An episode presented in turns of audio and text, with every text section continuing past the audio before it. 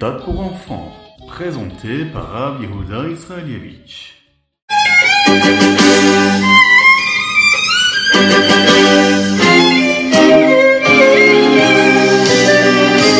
Bonjour à tous, infiniment heureux de vous retrouver pour partager avec vous le Ritatu du jour. Aujourd'hui, nous sommes le Yom Revi, le quatrième jour de la semaine, Parashat Bamidbar, le Chaf Vav Iyar et Tafshin Begimel, Shnatakel, l'année du rassemblement. Dans le Chumash du jour, nous apprenons un peu plus ce qu'est la famille de Aaron. Aaron, le frère de Moshe. Mais c'est assez curieux. La Torah nous dit qu'elle va nous raconter quelle est la descendance qu'a eu euh, Aaron, mais également Moshe. Et concrètement, on voit qu'il n'est question que de la génération qui arrive, celle de Aaron et non pas de Moshe. Rashi le prouve de la Gemara et il nous dit que, en fait, Moshe Rabbeinu a eu une autre descendance, pas seulement ses enfants physiques, mais aussi tout le Ham Israël. Le Ham Israël, ce sont les enfants de Moshe Rabbeinu. Aaron a eu quatre enfants, quatre garçons, Nadav, Avihu, El Hazar et Itamar. Nadav et Avihu n'ont pas eu d'enfants. Ils, euh, vous en souvenez, dans l'histoire, nous l'avons appris, apporter des ktorettes, des encens sur le misbéar qui se trouvait dans le Mishkan sans la permission. Ils voulaient en effet se rapprocher d'Hachem, mais ça n'était pas comme ça qu'il fallait le faire. Ils ont donc rejoint Akadosh Baruch et ont quitté ce monde. Et Lazare et Tamar, eux, travaillaient avec Aaron et donc étaient des Kohanim. Akadosh Baruch dit à Moshe que la tribu de Lévi a un but et une fonction particulière, celle d'aider les Kohanim à garder le Mishkan. Aaron et ses enfants, eux, étaient des Kohanim. Dieu le dit bien que j'ai sanctifié les Bechorim, c'est-à-dire les premiers-nés, et comme ils ont quand même fauté au moment de la faute du veau d'or, le mérite de la sainteté, celle de travailler dans le Mishkan, passera à la tribu de Lévi, qui, elle, n'a jamais fauté, et n'a même pas fauté au moment de la faute du veau d'or. Et c'est pour cette raison que la tribu de Lévi avait ce prestige et avait cette possibilité-là de servir à Kadosh Baruch dans le Mishkan.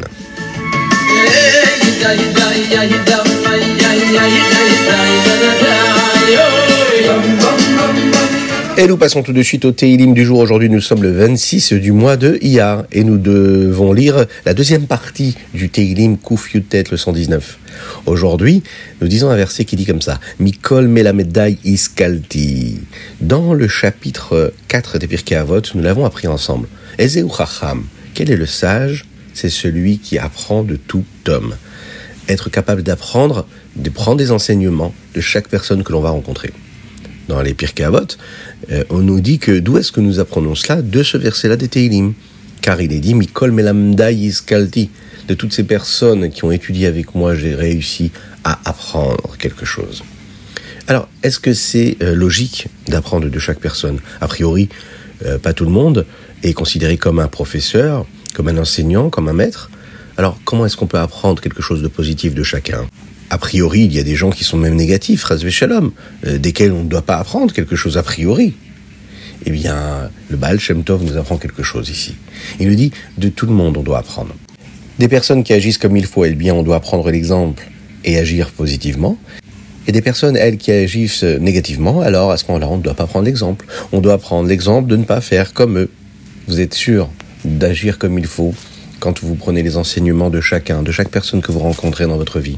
Vous vous enrichissez dans votre comportement et vous allez bien sûr apporter beaucoup de satisfaction à vos proches, si vous êtes un enfant, à vos parents, et si vous êtes des parents, et eh bien même à vos enfants.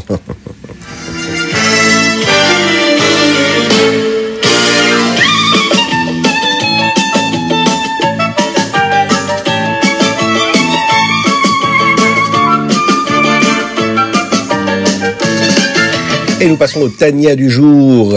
Nous sommes dans le chapitre Nunbet, 52e chapitre Chafvav Iyar Shanapshuta. Le Rabbi Zalman nous explique que la vitalité d'Akadosh Baruch l'énergie qu'il donne au monde, correspond également au système qu'il peut y avoir à travers la vitalité qu'il y a dans l'âme, celle que l'âme donne et qui permet au corps d'avoir de l'énergie pour faire ce qu'il a à faire. Le monde, c'est comme le corps. Et la Neshama du monde, elle, l'âme du monde, elle s'exprime à travers les dix forces de l'âme, ces dix forces à elle, que nous appelons les Esser Séphirot, les dix Séphirotes. Et comme dans tout, il y a la tête et il y a le reste des membres du corps. La tête, c'est Chabad, Chochma, Pina, Da'at. Ce sont des séphirotes, des énergies de compréhension et intellectuelle qui se trouvent dans le cerveau, dans la tête. Les autres forces, elles, permettent à cette énergie d'aller dans le monde. Dans la Neshama, la première énergie qui entre dans le cerveau, elle, elle a en elle toutes les forces qu'il y aura dans les autres énergies, dans les autres membres du corps. C'est cette énergie première qui, elle, donne et propulse toutes les autres forces qui se trouvent dans le corps. C'est ce qui se passe également dans la Neshama du monde. D'abord, il y a la vitalité d'Hachem qui entre dans Chabad, c'est-à-dire dans la tête du monde, et ensuite, cette énergie et cette lumière va aller dans toutes les parties du monde, et elle va euh, permettre à chaque élément de recevoir la vitalité qui lui est propre et dont il en a vraiment besoin.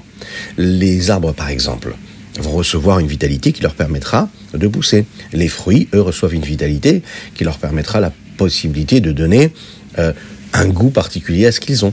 Euh, les vaches, par exemple, elles reçoivent la vitalité de donner du lait. Et puis, les rivages et les fleuves et les sources d'eau qui traversent nos forêts, les plus belles montagnes que nous avons rencontrées dans notre vie, eh bien, elles reçoivent cette vitalité-là de couler. De quoi? Eh bien, de cette première énergie initiale.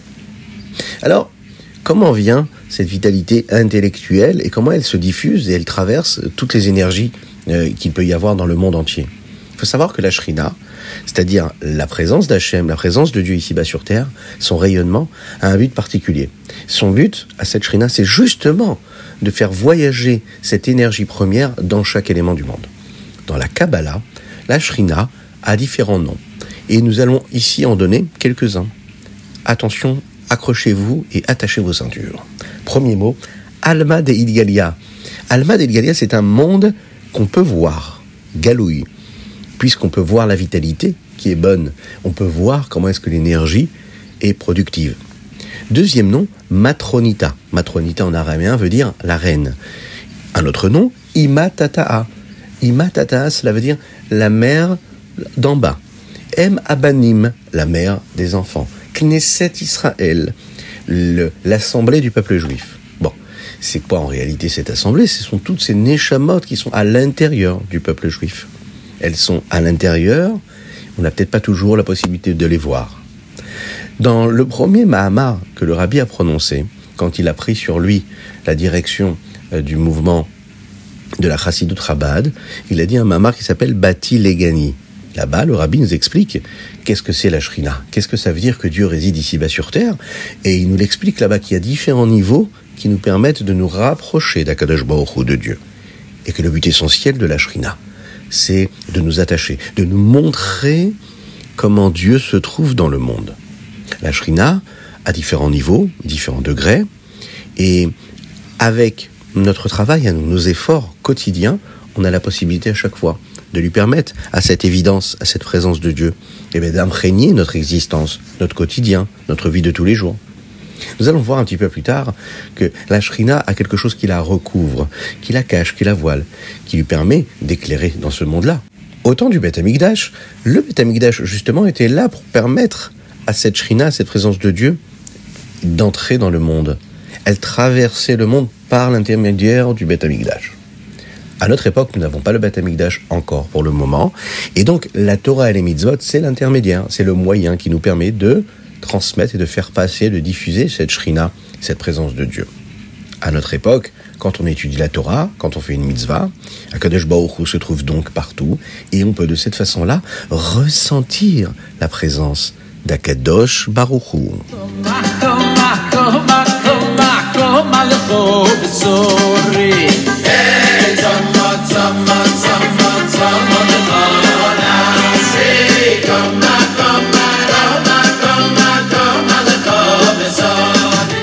Et nous passons tout de suite au Ayom Yom. Aujourd'hui, nous sommes Chaf Vav Iyar et le combienième jour du Homer Nous sommes le 41e jour du Homer. Parfait. Et qu'est-ce qui nous dit le Ayom Yom aujourd'hui le rabbi nous dit qu'il y a une mitzvah qui nous permet de faire un reproche à quelqu'un qui se comporte mal. Mais il y a une mitzvah aussi qui nous interdit de détester quelqu'un. Donc avant de faire un reproche, il faut s'assurer de l'aimer de tout notre cœur. Magnifique, ça c'est un beau yom excellent. On dit un grand Chazak Amendel et on lui souhaite de bien étudier la Torah aujourd'hui. Bezrat Hashem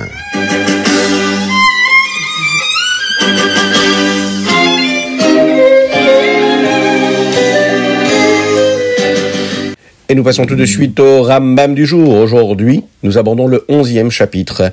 Dans ce chapitre-là, nous apprenons les lois qui concernent le Bet Knesset, la synagogue, la choule. En effet, dans tous les endroits où il y a dix juifs qui se trouvent, c'est une mitzvah de créer un Bet Knesset.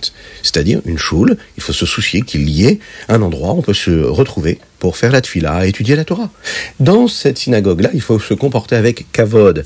Il faut faire en sorte que cet endroit-là soit propre. Il faut euh, débarrasser les saletés. Hein, vous rentrez dans la synagogue, vous voyez un petit mouchoir par terre. C'est bien, c'est très important de se baisser, de le ramasser. C'est une mitzvah. Il faut s'assurer qu'il soit toujours beau, bien propre, comme il faut. Dans le chapitre 12, nous apprenons les lois qui concernent la Kriyat Torah, la lecture de la Torah. Il faut savoir que Ezra a Sofer, lui, a instauré qu'il faut lire la Torah le lundi, le jeudi et aussi le jour de Shabbat. Pourquoi?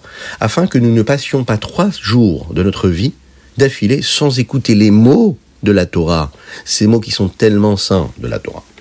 Dans le chapitre 13, et le dernier de notre jour, nous apprenons ici les lois qui concernent la lecture des parachiotes chaque semaine. Et de cette façon-là, il nous rappelle qu'on a la possibilité de conclure la lecture de toute la Torah chaque année, en lisant à chaque fois une paracha ou parfois même deux parachiotes par semaine. Est-ce que vous savez qu'il y a des gens qui ont l'habitude de lire des parties de la Torah tous les jours et de la finir par contre en trois ans? Ça, c'est une autre habitude que nous n'avons pas nous aujourd'hui. Vous savez qu'il y a d'autres personnes qui, quand elles allaient au lit, eh bien, leurs grands-parents les endormaient en lisant la Torah à leurs enfants ou leurs petits-enfants. Et c'est comme ça qu'ils s'endormaient. Les mots de la Torah imprègnent, entrent dans l'âme de l'enfant et ils l'accompagnent pendant toute sa vie, au-delà de tout ce qu'on pourrait s'imaginer.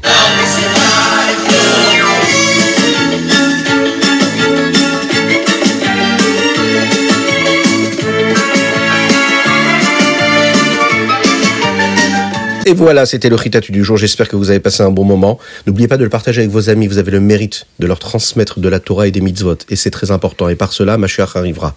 Oui, on a oublié de préciser qu'il fallait mettre une petite pièce. Donc ensemble, une petite pièce dans la tzedaka. Et Mashiach arrivera. Aïe aïe, une petite pièce dans la tzedaka. Et Mashiach arrivera. Eh oui, une dédicace aujourd'hui pour la réfoua chez les la guérison totale et complète de Avraham Nissim Ben Sultana. Une dédicace également pour une petite fille qui s'appelle Yehudit et son nom de famille c'est Ben Ishai. Voilà, Yehudit Ben Ishai qui habite en Eretz Israël à Shiloh. On lui souhaite plein de bonnes choses, que des brachot, des bénédictions ainsi que pour toute la famille. N'oubliez pas de vous abonner sur les différentes chaînes, que ce soit en podcast pour écouter, mais également sur YouTube, vous vous abonner, c'est très important. Vous pouvez envoyer vos dédicaces sur ritat.fr, mais également sur le numéro de téléphone WhatsApp 06 61 76 87 70. Que Dieu vous bénisse, qu'il vous inonde de bonté, de grâce et de miséricorde dans tous les domaines. Et qu'Hachem nous envoie le Mashiach maintenant. noche de mar que niepto plajis, niepro dajis. Oka robi se vargo. Ne gdje idu, ne narkisto ti je